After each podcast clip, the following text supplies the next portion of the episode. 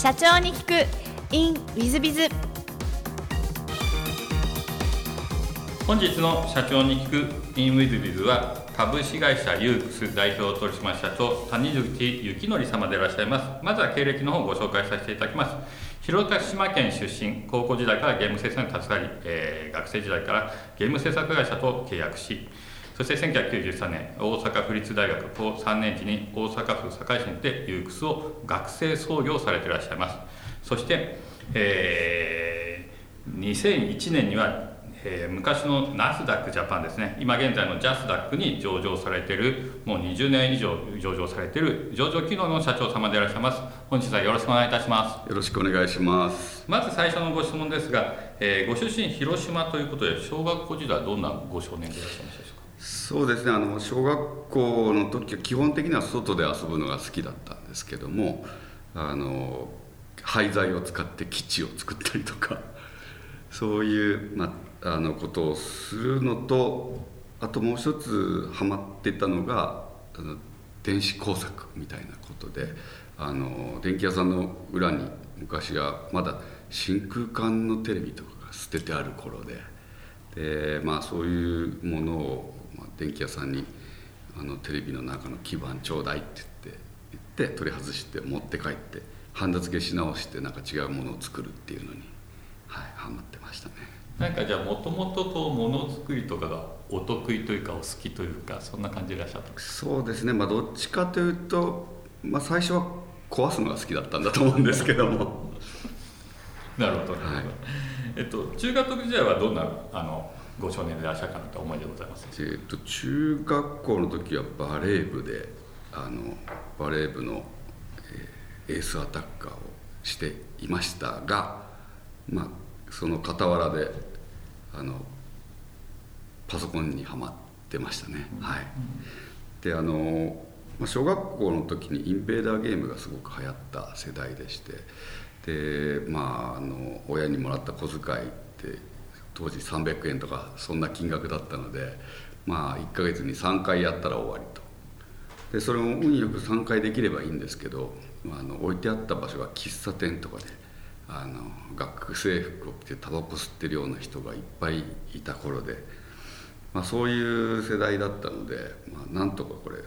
ひどい目に遭わずにゲームをしたいなっていうのがあって、まあ、パソコンで作ったらできるんじゃないかっていうことに気がつきまして。そこからゲーム作ってみようかなっていうことに。はい。じゃあ中学時代からゲーム制作をやってらっしゃったんですか？そうですね。最初はまああの雑誌とかを見てそのまま打ち込んで遊ぶっていうところが精一杯だったんですけどだんだんこう中身を改造したりするようになってで中学3年ぐらいの時は一から自分で作るような感じに、はい、あの頭もよろしいお子さんでいらっしゃった。うんまあ数学とか物理とかは、まあ、理系なんでしょうね。なるほど、うん。当時のパソコンは98シリーズとかえー、っとですねそれが、えー、その98とか MZ80 とかそのシャープと NEC が、まあ、すごくお高いものを出してたんですけどもあの当時 MSX って言ってあのマイクロソフトが作ったベーシックが載っていて、えー、共通の仕様で日本のいろんなメーカーがこう発売している。もうそれこそ10分の1ぐらいの3万円ぐらいの値段のパソコンが出てきてでそれでやっとあの買えるようになったという感じですね、はい、ありがとうございます。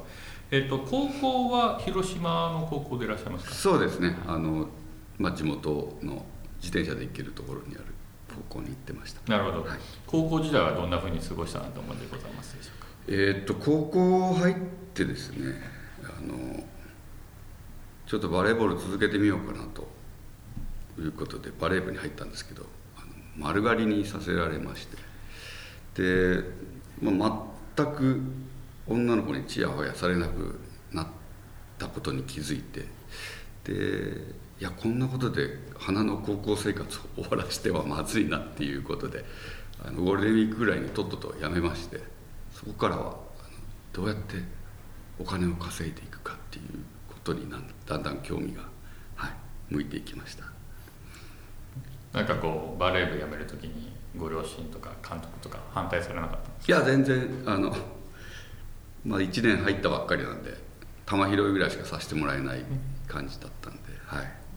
もう辞めてから結構最初はあのゴルフ場でキャディーやったり、えー肉や魚や八百屋は全部やりましたね。じゃあアルバイトばっかしこうやったそうですね。あのじ時給当時500円ぐらいだったと思うんですけども。はい。でも1年生の時にゲーム制作会社っていうふうに契約というふうにそうですね。はい。あのそういうバイトを夏休みぐらいまでやってたんですけどもこれはいくらやっても金にならんなっていうのもあって。でそんな時にたまたまそのよく通ってたあのパソコンショップの2階でプログラミングのバイトをしてた大学生が広島でゲーム会社を作ったんですね。でまあ顔見知りだったっていうのもあって、まあ、声かけられてあの仕事でゲーム作ってみないかっていうこと話をされて二つ返事で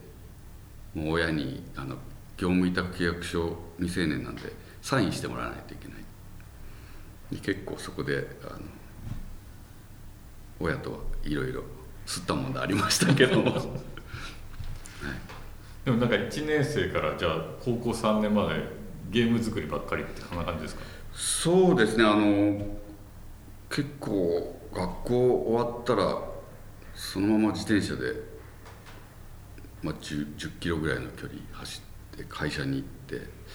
でそのまま朝までやってそのまま外学校に行くっていうこともありましたね。はい。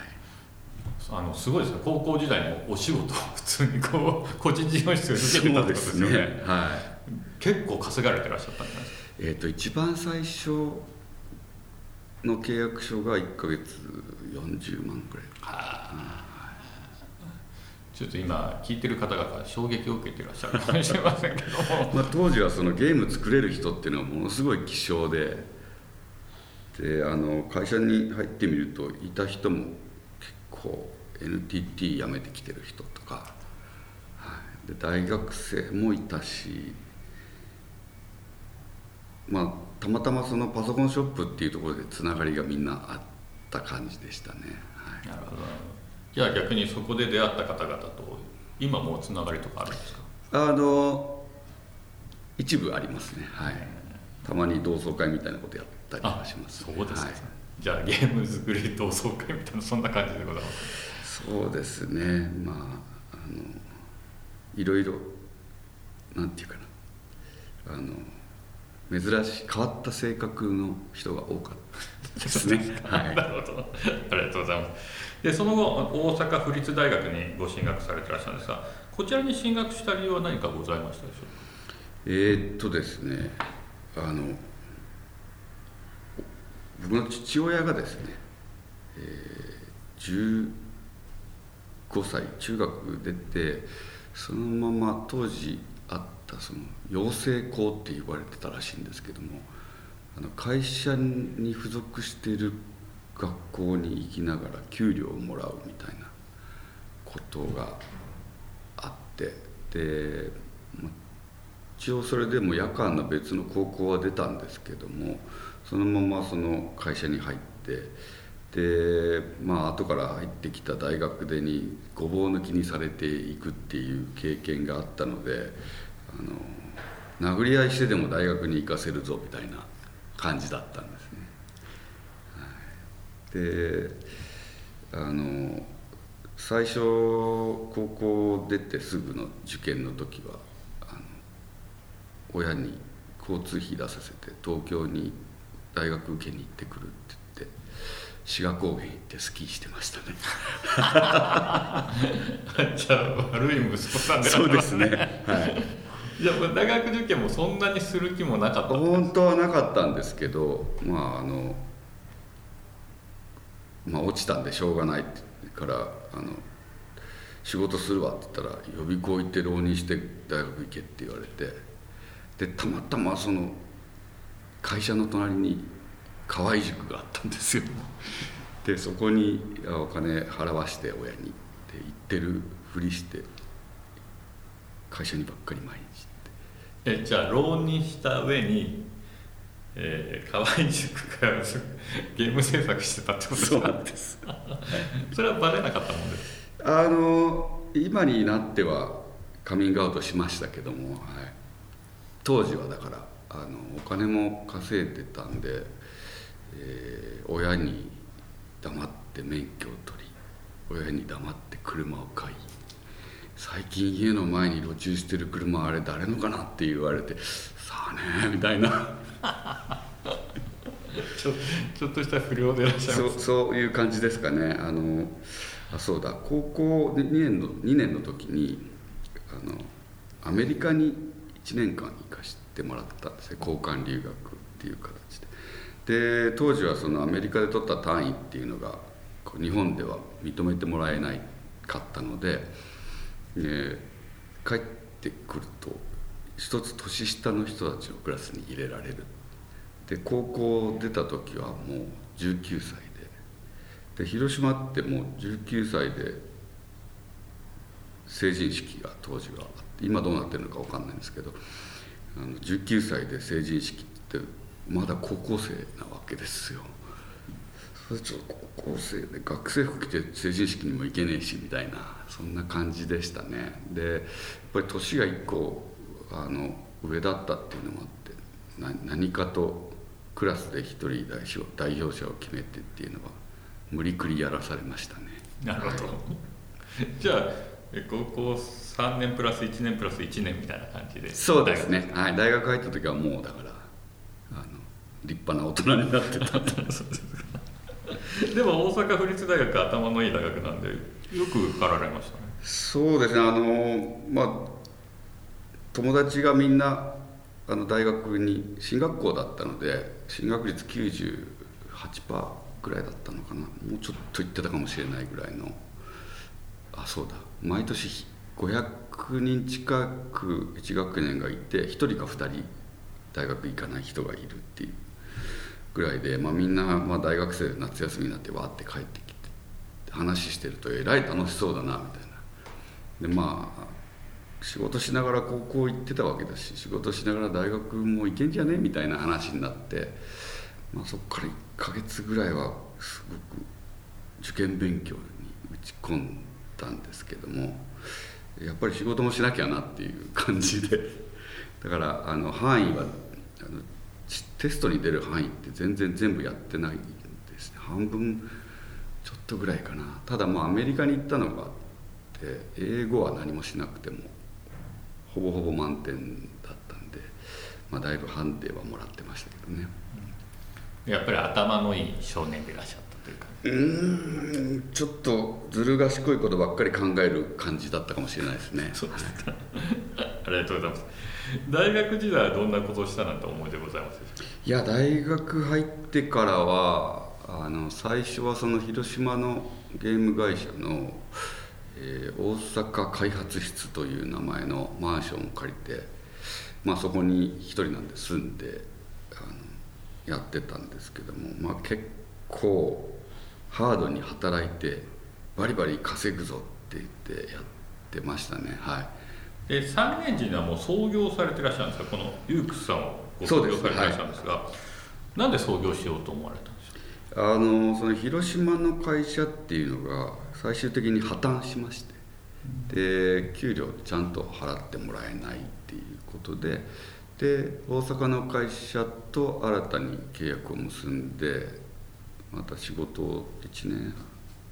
ちょっとかなしてたんですけども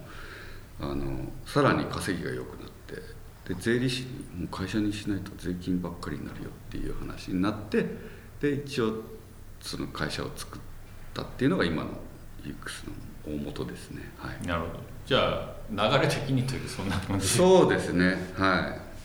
い。なんかこうその当時作られたユークスさんはこうこういう会社にしようみたいな目標はあられたんですか？あのまあ基本的に僕の個人事業主としての仕事の延長だったのでその自分が契約してもらってこれる金額の中で払えるバイトを雇ってちょっとずつ増やしていけばいいかなぐらいに最初は思ってたんですけども。そこからあの当時プレイステーションが発表されるまだ前でであのまあ仕事のもともと広島の会社の元同僚から「すごいものがあるから見に来い」って言われてで東京に来てソニーに行ったらもうどえらい高性能なゲーム機が出るっていうことで。でそれを見た時にやっぱりこれは一気にゲーム開発にかかる人数だったり、まあ、開発費だったりっていうものがどんどんゼロがいくつも増えていきそうだなっていう、まあ、予感がありまして。でそこについていくためには資金力を手に入れるしかないなっていうのはその時に思いましたね。なるほど。じゃあ上場とかは結構早い段階でそうですね。あの最初の1年ぐらいでもうそのプレイステーションとの出会いがあってでプレイステーションの仕事をたまたまソニーさんからいただけたのでまあ人数はどんどん増えて1年半ぐらい経った時にはもう15人とかになっててでまあその頃はもうじゃあ仕事終わって飲み会行こうかって言って近所の居酒屋に行ったらこれからはこうなってこうなってもうゲーム1本作るのに何億もかかるようになってくるからあの上場を目指して頑張るからみたいな話はよく知ってましたね、はい、じゃあもうやっぱり結構早い段階でいらっしゃるんですね。そうですね。はいちなみにあのリサマさん、えっと、投稿列伝シリーズは累計100万問大ヒットをしたということで当時だったらゲーム業界では超有名人でいらっしゃった？いやうん意外と、まあ、下請け会社ってあんまり表に出してもらえなかったりするので、うん、そんなにはいいう感じですかね。なるほど、はい。そうですか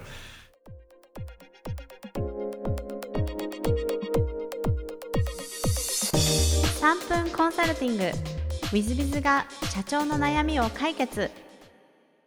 本日の3分コンサルティングは K 様運送業だそうです。えー新谷さんはじめまして、運送業を営んでおります K と申します。近い将来拠点を新設し、営業エリアを拡大していきたいと考えていますが、問題があります。それは自分の仕事を任せられる管理者が現時点では一人も育っていないということです。これまで、え何から何まで自らでやってきてしまっており、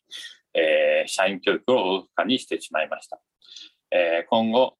私がいなくても現場を任せられる管理者の教育に力を入れていきたいのですが、どのように進めていけばよいのでしょうか。新体者のご助言、何卒よろしくお願いいたします。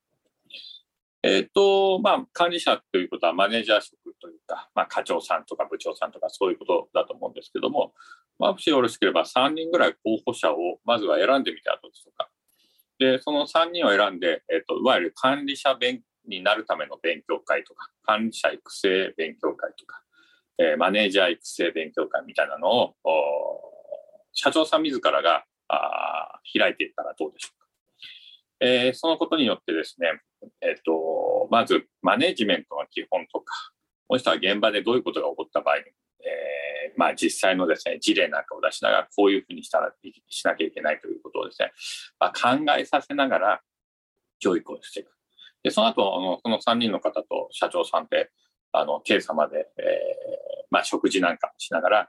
えー社長さんの思いなんかを伝えていくみたいな場面を作ってみてはいかがでしょうか。それがまず最初なんじゃないかなと思う。それもまあ月1回とか週1回とか、まあ週1回と遠いかといえば2週に1回とか、まあその辺はお任せしますが、そういうことが大変重要なんじゃないかなと思います。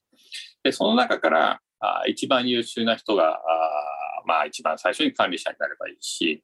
えもし3人ともどうしてもダメだなと思ったあところで、え外部からあマネージャーを、ま、ヘッドハンティングしていくというのがもう一つの方法になろうかと思います。えヘッドハンティングの場合はですね、えっ、と、その、K 様の運送業の社風に合うのかどうかという問題がありますので、えかなり密に、ご入社後、かなり密に、えー K 様が、あその、ヘッドハンティングされてきた方をフォローしなきゃいけないし、えーなんなら週3日ぐらい打ち合わせなんかをしていかないと、えーなかなかこう、えーまあ、馴染めないというか、うまく合わないみたいなことが起こる可能性はございます。あと、費用も大変ヘッドハンティングが高いですね。一人当たりヘッドハンティング、まあ、今だと35%ぐらいの、まあ、人件費の35%、年俸分の35%ぐらいが最低レベルのかかる費用でしょうから、もっとかかると思います。かもしれませんので、え、そういう意味合いでいくと、下手にはちょっとお金がかかるというのと、えー、本当に馴染めるのかというのが問題ですので、その点を気をつけてフォローをしなきゃいけないなということになります。一方で、今いる方々を管理者、マネージャー育成の勉強会を、まあ、月1回でもやっていくと、まあ、その分は時間もちろん取られますが、えー、まあ、社風に合ってらっしゃる方々が選ばれると思いますので、その点がリスクが低いですね。かつ費用はそこまでもかからない。ただ、どっちが早いかというと、やっぱりマネジメント職をもともとやったことある方をヘッドハンティングした方がスピーディーにいきますので、まあ、お金で時間を短縮させるのか、それとも時間をかけてでも部下たちを教育していくのか、えー、ここが迷いどころというふうになるんじゃないでしょうか。まあ、そういう意味で、えーと、まずはあ3人ぐらい選んでですね、社長さん自らがえー、勉強会なんかを開いて、6ヶ月後、1年後には、あ管理者を1人なり2人なり、なんなら3人育てるということを目指して、えー、やられることをお勧めしたいなというふうに思っております。えー、もし難しいで、もっと細かいところを教えてくれてほしいということであれば、まあ最近ですとオンライン、ズームとかで、えー、無料で経営相談載ってますので、ね、何なりとおっしゃっていただければと思います。本日の3分コンサルティングはここまで。また来週。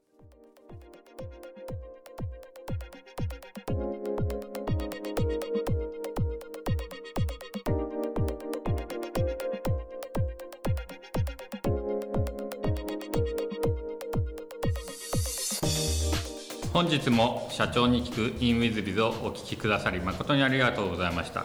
えー、この番組は2017年1月から毎週配信を続けております。これまでにたくさんの成功社長成功経営者のインタビューをお届けしてまいりました。その内容は全てテキスト化いたしまして私ども WizBiz が運営するウェブサイト経営ノートでも閲覧いただけるようにしております。音声だけでなく文字で読み返すことで新たな発見や気づきがあり皆様の会社経営に役立つヒントがきっと見つかるのではないかと思いまして、えー、サイトの方にもさせていただいてます。是非ネット検索で経営ノートスペース社長インタビューと入力いただき経営ノートのサイトをご覧になっていただければというふうに思っております。本日の社長に行く e ムイズではここまで。また来週。